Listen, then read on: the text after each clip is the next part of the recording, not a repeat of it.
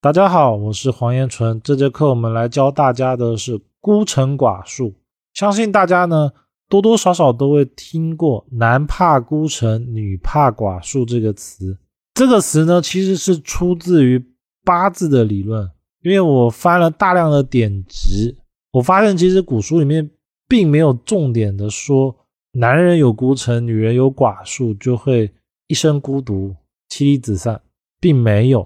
而且根据我的经验，就是我实际的大量的去看案例，不管是孤城寡数落入到了命宫、身宫等等，都不代表当事人会孤苦伶仃一辈子，这绝对是错误的。所以呢，看到这个星的时候，不要担心孤城寡数，不管落入到哪一宫位，往往只是代表那一个宫位的关系比较孤。也就是有一种孤独感，有一种隔阂感。那我们来重点的看一下，孤城寡数落入到了十二宫会产生什么样的效果？孤城寡数这两个星座呢，在紫微斗数里面主孤客，而这个孤客不代表说有路的人啊就会妻离子散，这些是没有的哦。千万不要看到了孤城寡数就很害怕，包括说因为古文里面还有。很多的资料都说碰到了这个星会一生孤独。根据我们的经验呢，这个是不对的。而看孤城寡数啊，一般要一对看，就是同时看这两个星座搭配的关系，加上这两个星座的性质其实是比较相近的。而有的说法是男看孤城，女看寡数。根据我的经验呢，都看。就是男的孤城寡宿都有作用，女的孤城寡宿也有作用，只是说性质上面不同。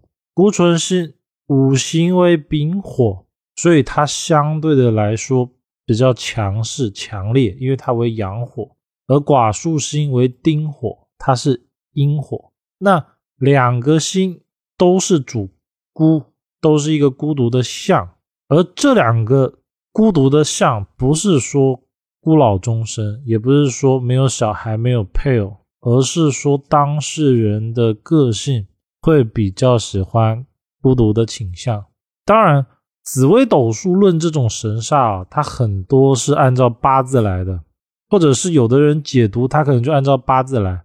那根据我的经验呢，紫微落十二宫的论法跟八字落到年月日时的论法是不一样的。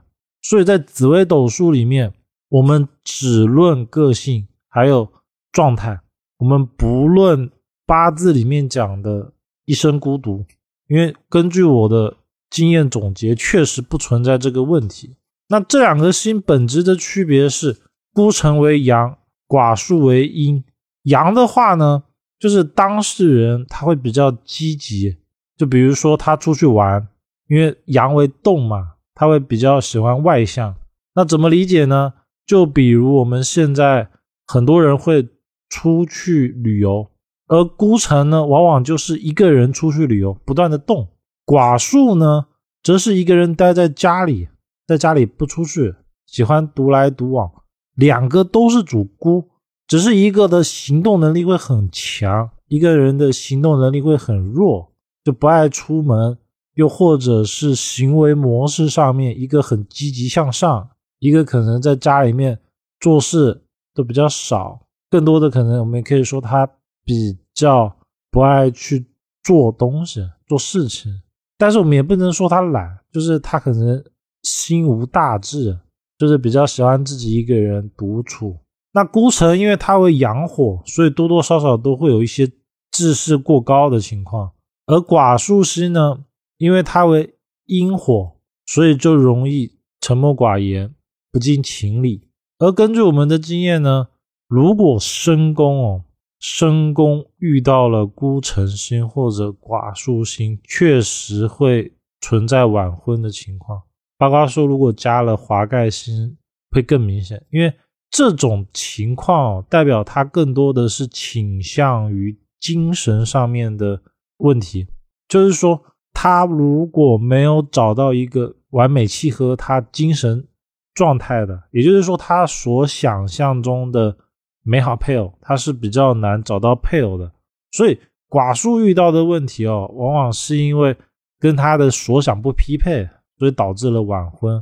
而孤城，孤城更多的是因为外在的，比如说钱财啊、事业程度没有达到他的状态，因为没有达到，所以而晚婚。这两个星总结哦，就是会有很多的原因，他们就是喜欢一个人。然后你如果问他说，为什么你找对象或朋友这么少呢？他更多的、更多的，要么是说自己的问题，要么是说别人的问题。那这个点呢，我们看四化可以看出来。如果化忌在命宫的，一般都是说我自己个性问题。那画技在交友宫的大概率他会说是因为遇到的朋友不对，包括说如果画技在夫妻宫的，他们就会说啊这这遇不到好的对象，这大概率是这样子来的。所以我们重点还是要论他个性的问题，而不是说看到了孤城寡数就一生孤独找不到对象不会生小孩，并没有这么严重。孤城寡数星入命呢，我们总结还是以个性孤独为准。觉得他不太喜欢跟人交流。那刚才也讲了阳孤城阴寡数，他们的区别在这里。就又比如说孤城星可能会自己一个人出去钓鱼，然后寡数星就是自己一个人躺在家里划手机啊或者看书，这是区别。一个外向一点，一个内向一点。当然这个向是指的生活上面的向，而不是说跟人际交流的向。孤城寡数入兄弟宫呢？手足会比较淡薄，包括说跟母亲关系也会比较淡，而这种淡哦，往往是兄弟他们比较不喜欢来往，而不是说你当事人的问题。如果孤城寡输入夫妻宫呢，我们要参看，如果孤寡在夫妻宫又遇到了煞忌，尤其是忌星，晚婚的概率特别的大，而且聚少离多，难沟通会比较明显。再强调一次哦，这个指的是。碰到了孤寡，又有了忌星才算。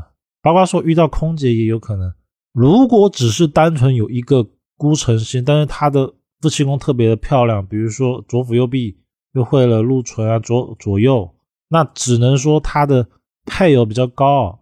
如果是孤城就是高傲，寡数的话就是比较内敛。刚开始看到他的时候，他不爱说话，仅此而已。孤城加画技才是晚婚。而这种状态往往是配偶的问题，就是配偶的个性导致了这种聚少离多、难沟通的状态。孤城寡输入子女宫呢，会跟小孩子比较难沟通。那所谓的难沟通，其实只是说小孩子比较不爱跟父母说话，仅此而已。如果遇到凶星，缘分淡，行克重，这个所谓的凶星就是煞忌星，碰到煞忌加孤寡的，往往就是小孩子。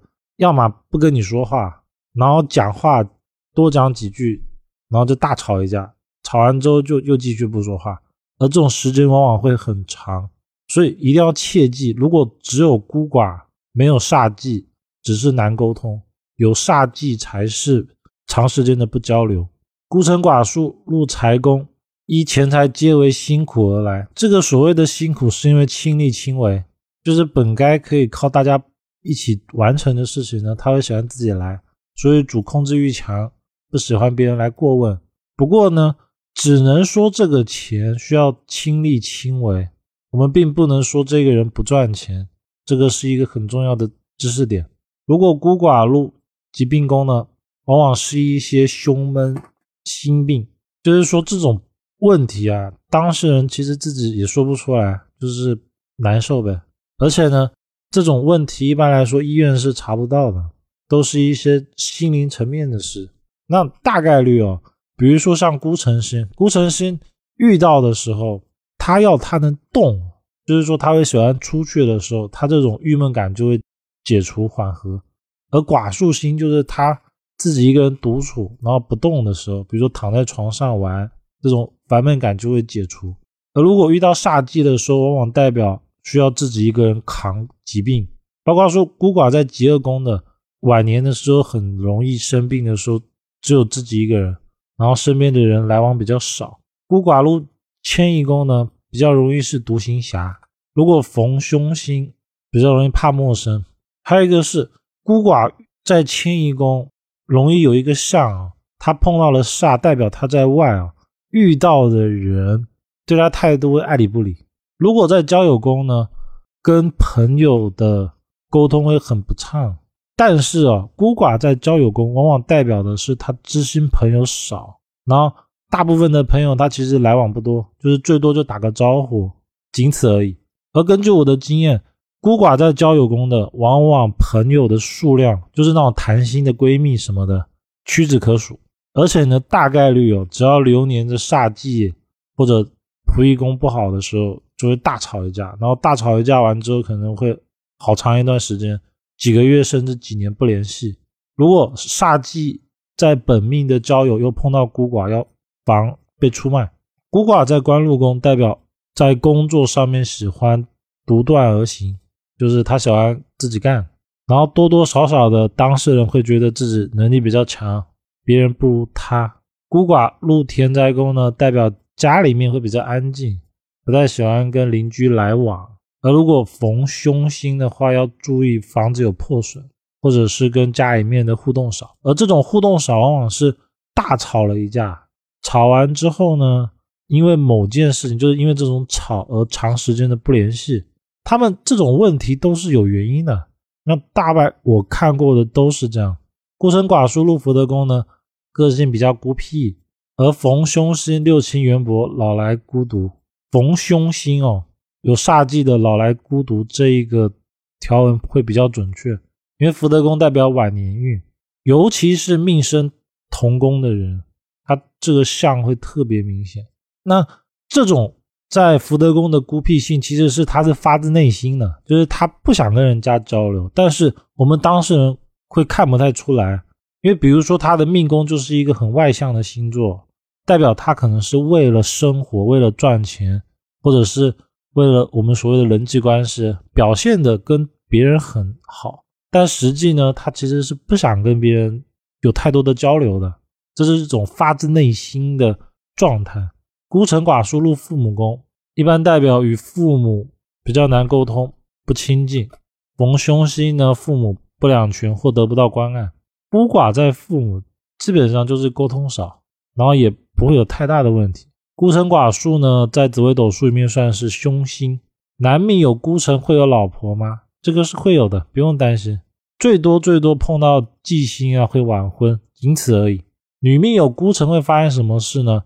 也不用担心感情不好，因为我确实看到太多的命例跟咨询的人都问孤寡这个事，网络上写的比较吓人，孤独终生什么的，确实没有这个问题，不用担心。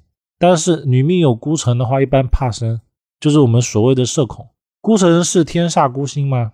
天煞孤星是劫煞加孤城寡宿，隔角星叠加阴阳差错，它不是的。还有一个是这个东西是八字里面的，就是说这个组合啊，这个所谓的劫煞是神煞里面的，它一般不用在紫薇上面。包括说紫薇上面这两个同时录的话。也不一定这样论的，因为八字里面它还会考虑日柱所布的神煞的，所以这个条文在紫微斗数不要看。那以上是孤城寡数的内容。